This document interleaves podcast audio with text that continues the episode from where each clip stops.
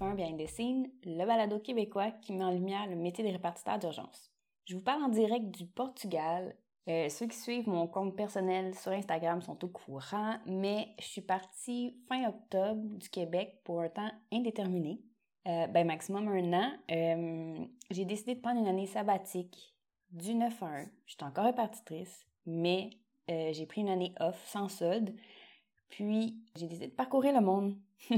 Mon premier arrêt est au Portugal, puis c'est le 5 décembre, euh, dans une semaine en fait, que je m'en vais en Thaïlande. Puis laissez-moi vous dire que ma petite tête se fait aller sur les histoires de true crime en étant une femme seule qui voyage. mais bon, l'histoire d'aujourd'hui est un peu complexe, mais, mais pas en même temps. Vous allez voir, il y a beaucoup de gens qui sont impliqués, fait que je vais essayer de faire ça le plus simple possible.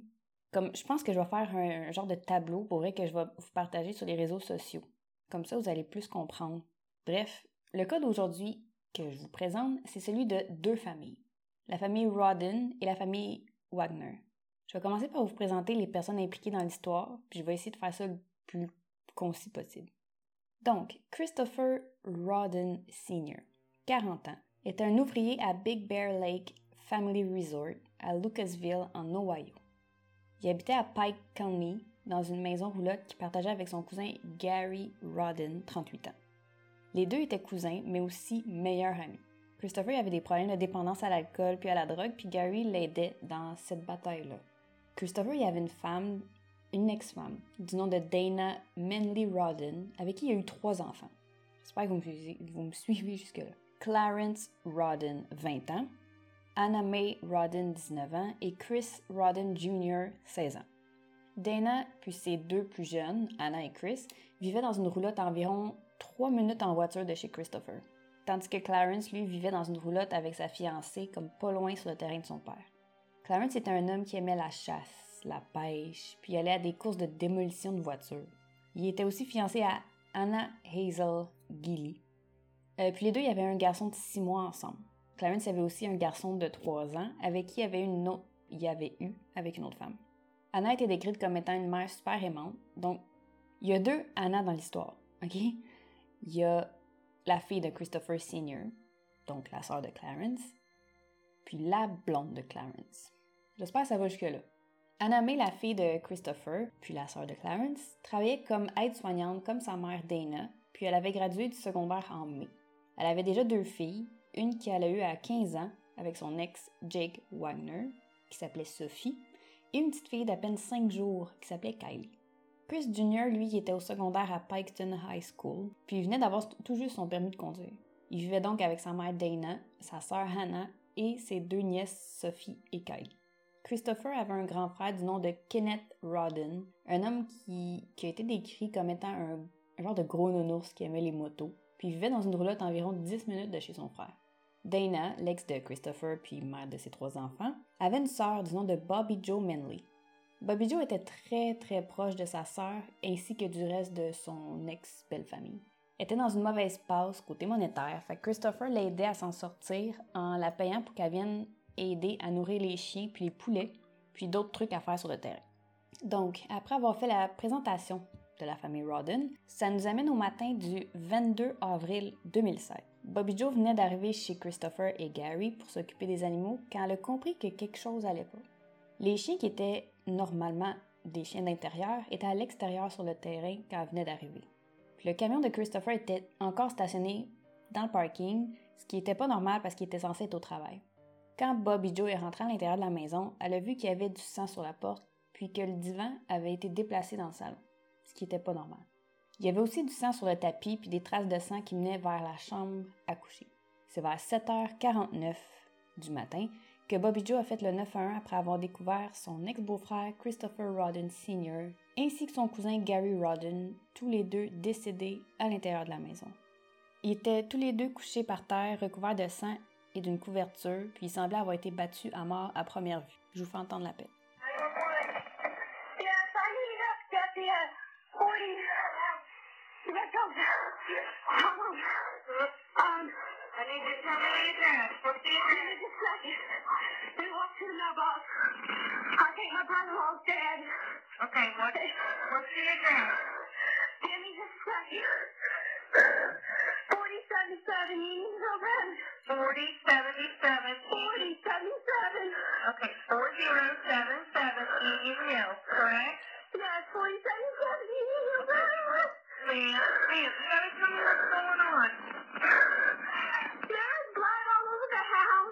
Okay, My brother-in-law's in the bedroom. It looks like I beat the hell out of him.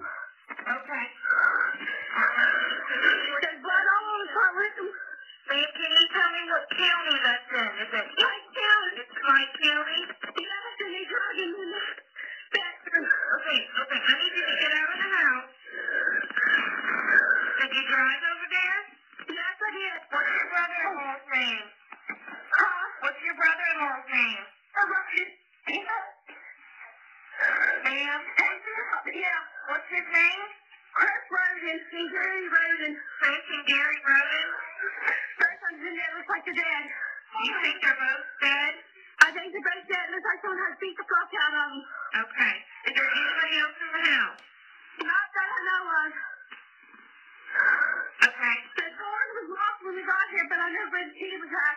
And I went in and laying on the floor. I'm done now. I'm Okay. standing outside right now. Okay, just stay out of the house. Don't let anybody go in there, okay? Yeah. All right. We got deputies on the way, okay? All right, thank you. You're welcome.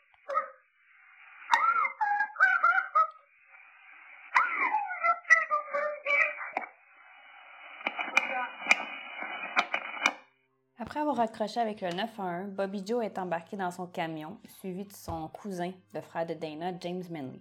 Ils sont partis en direction de la maison euh, de Clarence pour le mettre au courant de ce qui venait de se passer avec son père. Arrivé à l'adresse, Bobby Joe puis James ont frappé à la porte, puis c'est le garçon de 3 ans qui a ouvert la porte. Il a répondu en disant que son père était plein de sang. Donc Bobby Joe et James sont rentrés à l'intérieur puis ont retrouvé Clarence et sa fiancée Hannah morts dans leur lit, accompagnés de leur garçon de 6 mois qui était couché entre ses deux parents. Il était pas blessé, puis il était toujours en vie, au moins le petit bébé, mais les parents étaient décédés. Bobby Joe puis James sont embarqués dans leur véhicule puis sont allés chez Dana pour l'aviser de ce qui venait de se passer. La porte d'entrée était déjà ouverte. Ils ont appelé Dana, mais aucune réponse. Ils sont entrés à l'intérieur puis ont tout de suite été dans la chambre de Dana où il faisait super noir. Tellement noir qu'ils ne pouvaient pas voir si elle dormait ou pas. James était voir sa sœur puis a essayé de la réveiller en la shakant, mais il n'y avait aucune réponse, aucun signe de vie. James pouvait rien voir, mais il savait que sa sœur était décédée. Puis aussitôt qu'il est sorti de la maison, il a entendu les pleurs du bébé de 5 jours de Hannah May Kylie. Il sentait qu'il y avait quelque chose, puis il était incapable de retourner dans la maison. Fait qu'il est parti chez lui pour aller chercher sa femme, puis les deux sont revenus pour venir chercher la petite Kylie. Sauf qu'en arrivant à la maison, le couple était pas capable de rentrer en dedans. Puis au même moment, il y a une voiture de police qui est passée devant la maison qui s'en allait sur l'appel du décès de Christopher et Gary. Puis James leur a fait signe pour qu'ils arrêtent. Les policiers sont rentrés à l'intérieur puis ont retrouvé, oui, le corps de Dana dans son lit, mais aussi Chris Jr. et Anna May. Les trois étaient décédés dans leurs lits respectifs puis étaient tous recouverts de sang. Kylie était couchée à côté de sa maman qui était décédée. Ah, j'ai... Mon Dieu, j'ai des frissons. Je sais pas si on peut voir sa vidéo parce que oui, je filme ça pour Patreon encore en passant, mais mon Dieu. Elle avait la couche imbibée du sang de sa mère.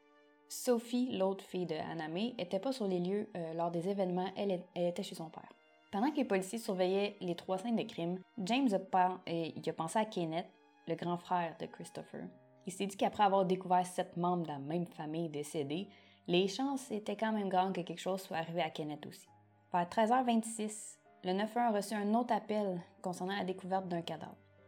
Un huitième membre de la famille Rodden était décédé. 911. There's Pike County, sir. Go ahead. Yeah. This is 911. Can I help you? Yeah, I need a, a deputy to come out to close to 799 Left Fork. Okay. uh, it's all this stuff that's on the news.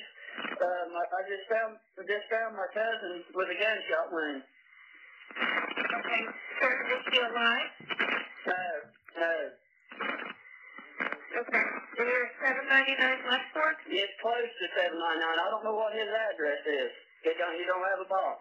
You don't have a box. Okay. I'll be standing out by the road waiting on him. Stone? Uh, yeah, I'm his cousin. What's his name? Kenneth Roden. Kenneth Roden? Yeah. Okay, sir. Are you out of the house? I'm out, I'm out of the house right now. I just went in, uh, hollering at him and checked his right out. And I looked up at him, he had a gunshot wound. Okay, sir. We're going to get deputies out there to you, okay? All right. Take care. quatre adresses et plusieurs scènes de crime. Des cartouches de balles de marque Remington ont été retrouvées chez Clarence et Anna Hazel près du lit. Une autre cartouche a été retrouvée par terre, puis celle-ci appartenait à une autre sorte d'arme à feu, ce qui veut dire qu'il y avait eu plus d'une arme à feu qui avait servi à commettre les meurtres. Donc, on pense probablement qu'il y avait plus d'un suspect. Le rapport d'autopsie a démontré que Clarence avait été atteint par balle trois fois à la tête, Anna cinq fois dans le visage et la tête. Dana a aussi été atteinte par balle cinq fois à la tête, Anna May deux fois et Chris Jr. quatre fois à la tête. Gary a aussi été atteint par balle. Quant à Kenneth, il été atteint par, par balle une seule fois dans l'œil droit. Pour ce qui est de Christopher, il a eu les pires blessures. Il y avait des marques qui laissaient croire qu'il s'était battu avec ses assaillants, puis il avait été atteint par balle neuf fois à la tête, le torse et ses bras. Le médecin médico-légal a conclu que Christopher et Gary avaient été tués environ 23 heures la veille, soit le 21, soit le 21 avril.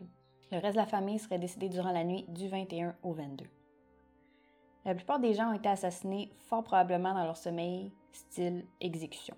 Quand on pense style exécution, ça fait pas mal règlement de compte. Les enquêteurs ont pu constater, avec les traces de sang, que Christopher a probablement été tiré pour la première fois dans ce salon parce qu'il y avait des traces de sang au plafond, puis il aurait été déplacé par la suite. Plusieurs traces de sang euh, de souliers ont été retrouvées partout dans la maison également. Les enquêteurs y ont aussi retrouvé des trous de balles dans la porte d'entrée, comme si la porte était déjà ouverte quand les suspects avaient tiré en direction de la maison. Mis à part le divan, que Bobby Joe avait confirmé qu'il avait été déplacé, les enquêteurs n'ont pas retrouvé d'indices qui laissaient croire à une bataille. Les maisons ont été passées au peigne fin. Ils ont fait analyser une tonne d'objets retrouvés dans les maisons. Des vêtements, des poignées de porte, des balles de fusil, des mégots de cigarettes, une bouteille de Mountain Dew, puis plusieurs autres choses. Mais aucune trace d'ADN n'a été retrouvée qui appartenait pas aux membres de la famille. Les enquêteurs ont aussi retrouvé une caméra de surveillance installée au-dessus de la porte d'entrée d'un des bâtiments sur le terrain de Christopher. Par contre, les fils n'étaient pas connectés à la sorte de machine d'enregistrement, puis la machine elle-même était pas là non plus. Soit c'était déjà comme ça, ou soit quelqu'un savait qu'il y avait une caméra puis a décidé d'enlever la machine d'enregistrement. Sur trois des quatre terrains, les enquêteurs ont trouvé une grande quantité de plantes potes, ainsi que des appareils super sophistiqués, ce qui laissait croire que la famille Rodden était impliquée dans l'industrie de la production et de la vente de marijuana. Est-ce que la famille était impliquée dans des cartels? Est-ce qu'il y aurait eu des problèmes puis la famille aurait été assassinée à cause de leur implication? Est-ce qu'il s'agissait d'un règlement de compte? En octobre 2016, les enquêteurs ont confirmé qu'il ne s'agissait pas d'un règlement de compte puis que la marijuana n'avait rien à voir avec les meurtres. La petite population de Pike County était apeurée puisque les tueurs, ben, ils étaient encore en liberté puis qu'il s'agissait fort probablement de personnes qui venaient du coin selon les indices récoltés sur les scènes de crime. En juin 2017, la police a demandé au public si quelqu'un avait déjà eu affaire avec la famille Wagner. Billy Wagner, sa femme Angela Wagner, leurs deux garçons dans la vingtaine, George et Jake. Je ne sais pas si vous vous souvenez ou si vous avez suivi comme il faut, mais Jake est le père de la fille de Anna May, Sophie, celle qui n'était pas là sur les lieux quand que sa mère s'est fait assassiner parce qu'elle était chez son père.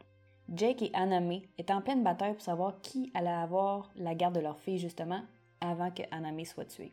Donc la police a demandé à la population s'il avait déjà fait affaire avec la famille Wagner concernant des véhicules, des armes à feu ou des munitions. Si on revient à Anna May puis Jake Wagner, eux se sont rencontrés quand Anna May avait juste 13 ans et Jake 18. Deux ans plus tard, Anna May tomba enceinte de leur fille Sophie. Pas très longtemps après la naissance de Sophie, le couple s'est séparé, puis les membres de la famille ont témoigné qu'il y avait de la violence conjugale au sein du couple à ce moment-là, ce que Jake niera. Vous vous souvenez que Anna May avait une petite fille d'à peine 5 jours, Kylie? Ben, Anna May avait daté Charlie Gilly, c'est compliqué, le frère de Anna Hazel, la fiancée de son frère Clarence. je m'excuse, je ris, mais c'est parce que même moi, en le disant, je comprends pas.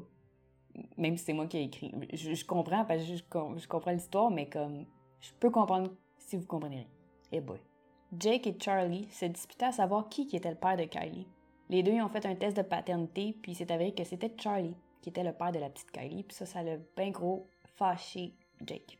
Les membres de la famille Rodden ont témoigné que la famille Wagner ont essayé d'obliger Anna May, quelques semaines avant sa mort, à signer des papiers comme quoi elle renonçait ses droits parentaux puis donnait tous les droits à Jake. Et 19 jours avant les meurtres, la grand-mère maternelle de Jake, Rita Newcomb, aurait falsifié des documents concernant la garde de sa petite fille. Avant les meurtres, la famille Wagner habitait à Peebles, une ville à environ 15 km de Pike County, mais après les meurtres, ils ont tous déménagé en Alaska. Ils ont dit qu'ils étaient trop dévastés par les meurtres parce qu'ils étaient super proches de la famille, puis qu'ils voyaient Anna May comme, euh, comme leur petite fille, comme leur fille, puis qu'ils étaient super gros amis avec Christopher également, puis ils étaient trop endeuillés pour rester dans la ville. Puis on dit qu'il fallait qu'ils déménagent pour passer à autre chose. La famille Wagner était une famille très, très, très proche. Ils travaillaient ensemble, ils vivaient proches, puis ils partageaient même leur argent, qu'ils mettaient tout dans le même compte, puis ils se consultaient pour chaque décision, qu'elle soit petite ou grande, en passant au vote. En fouillant sur la famille Wagner, la police a découvert que la chicane concernant la garde de Sophie était plus intense que ce que la famille laissait paraître. En novembre 2013, si on recule, Jake a insisté pour que Anna May déménage avec lui dans sa famille pour qu'ils puissent élever leur fille ensemble. Mais Anna May a refusé. Anna May sentait que Jake voulait la contrôler puis elle aimait vraiment pas ça. Jake lui a même texté, puis j'ai traduit le message pour vous. Anna, je te le dis tout de suite, fais un choix maintenant. Si tu fais ça, c'est fini, puis je vais prendre Sophie de force s'il faut. Je t'aime de tout mon cœur, et si tu m'aimes et tu aimes Sophie, tu feras le bon choix. Je veux vivre avec toi et Sophie. Ça ne veut pas dire qu'on est obligé de rester à la maison, mais elle va vivre peu importe où moi je suis. Il aurait aussi dit qu'il essayait pas de la contrôler, puis qu'il voulait même leur bâtir une maison, mais qu'il devait se trouver un travail en premier. Cette situation-là, elle a duré environ deux ans. Jake a essayé de convaincre Anna, puis elle disait toujours non. Il aurait même été question de menaces et d'étranglement envers Anna, puis il aurait probablement aussi menacé Anna en lui disant qu'il allait mettre son corps là où on pourrait jamais le retrouver. En mars 2015, Anna a texté Jake pour lui dire Je veux pas être avec toi, tu me blesses tout le temps. C'est dans ces environs-là que le couple s'est réellement séparé pour de bon, puis Jake a essayé de faire signer des papiers à Anna encore pour qu'elle renonce à ses droits parentaux. Elle avait écrit un message à une amie sur Facebook en disant Ils vont devoir me tuer d'abord, en parlant de la famille. Le 13 novembre 2018, les policiers ont annoncé qu'ils avaient procédé à l'arrestation de six membres de la famille Wagner concernant les meurtres de la famille Rodden. Ils ont arrêté Billy, le père, Angela la mère, et les deux garçons George et Jake Wagner pour meurtre. Ils ont ensuite arrêté Rita Newcomb, la mère d'Angela, et Frederica Wagner, la mère de Billy, pour obstruction à la justice et parjure. La police a confirmé que la, famille Wagner avait tous travaillé ensemble pour le meurtre de la famille Rodden, puis que c'était relié à cette chicane de garde concernant Jake et Anna. Toujours selon les policiers, Jake était devenu complètement obsédé avec l'histoire de la garde de sa fille. La famille en aurait parlé ensemble, puis ils seraient tous passés au vote comme quoi qu'il allait s'en occuper. Angela aurait hacké le compte Facebook de Anna May, puis pendant un bout, elle lisait tous les messages qu'elle envoyait. C'est là qu'elle a lu le message de Anna May qu'elle avait envoyé à son ami en disant Ils vont devoir me tuer d'abord, en faisant référence à la famille. La famille Wagner aurait passé quatre mois à préparer le plan méticuleusement, à savoir comment il allait tuer les huit membres de la famille Rodden pour pouvoir avoir la garde complète de Sophie. Parce que s'il faisait juste tuer Anamé, ben la garde pouvait aller, je sais pas, à la grand-mère. Comme il voulait être certain qu'il n'y avait pas personne d'autre après, puis que ça soit vraiment leur famille qui a la garde de Sophie. Chaque membre de la famille Wagner avait son rôle à jouer dans l'histoire. Angela est celle qui est allée acheter des souliers neufs au Walmart pour son garçon pour qu'il puisse ne pas utiliser les souliers qu'il avait déjà pour ne pas laisser de traces. Billy est allé acheter un nouveau camion flambant neuf pour l'utiliser spécifiquement le soir des meurtres pour pas que quiconque ne les reconnaisse. Mettons, il passe dans le village à cette heure-là le soir, puis que quelqu'un aurait fait genre, oh oui, j'ai vu le camion des Wagner passer. Un mois avant les meurtres, Jake a, été acheté des silencieux pour mettre sur des fusils, ainsi que des munitions puis un détecteur de micro. Ils ont étudié les habitudes de vie de chaque membre de la famille Rodden, ainsi que, l'intérieur de leur maison et leur terrain. Ils ont aussi étudié les moyens de surveillance que la famille avait, caméras, animaux. Ils ont acheté des fusils puis ont pratiqué à tirer avec pour savoir si on entendait les coups puis si oui, à quelle distance. Les policiers ont confirmé avoir trouvé des balles dans les arbres sur l'ancien terrain des Wagners, correspondait aux balles retrouvées sur les lieux des crimes. Ils ont aussi retrouvé trois armes à feu qui avaient servi au meurtre que la famille Wagner avait essayé de détruire en les brûlant, en les enterrant dans des seaux de ciment qui ont caché derrière la maison. ça, je vais vous dire comment ils, ont réussi à à, à trouver ça. À la soirée des meurtres, Jake et George se sont cachés dans le camion pendant que Billy, leur père, serait allé chez Christopher, sous prétexte d'un deal de drogue. Finalement, quand ils sont arrivés là-bas, Jake et George seraient sortis du camion, puis on peut imaginer la suite. En novembre 2018, George a plaidé non coupable, et un mois plus tard, c'est son père Billy qui a, également, qui a plaidé non coupable. Les deux étaient accusés de 22 chefs d'accusation. En juin 2019, la mère de Billy, Frederica, a été acquittée.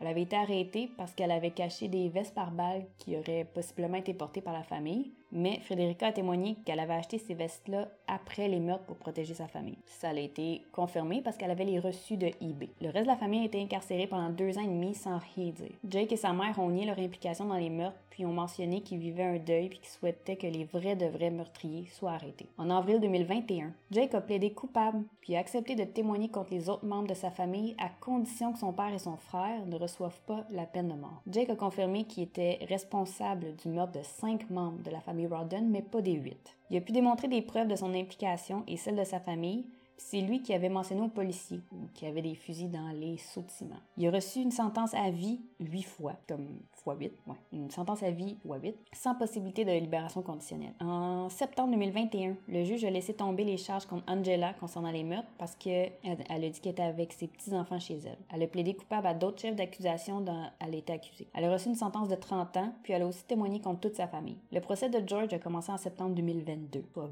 à peine un an. Jake a témoigné que George avait tué personne, que c'était lui qui était censé tuer Christopher, mais quand il est arrivé pour le faire, il aurait comme gelé, puis il a pas été capable de le faire. Puis c'est donc Jake et son père qui avaient commis tous les meurtres. George a témoigné à la cour qu'il était pas au courant des plans des meurtres, puis que s'il avait su, il aurait jamais accepté de faire une telle chose. Le procès de George a duré trois mois, puis c'est après ces trois mois-là que le jury a délibéré pendant seulement une journée, et le verdict, George Wagner a été retrouvé coupable des 22 chefs d'accusation puis a reçu une sentence à vie sans possibilité de libération conditionnelle, ainsi que 81 ans pour les charges des armes à feu. Pour ce qui est de Billy Wagner, son procès n'a pas encore eu lieu, puis il devrait commencer en 2024 et il maintient toujours son innocence encore à ce jour. Les trois orphelins de la famille Rodden ont été confiés à des membres de la famille, puis ça a été confirmé qu'ils sont en sécurité et qu'ils vont bien.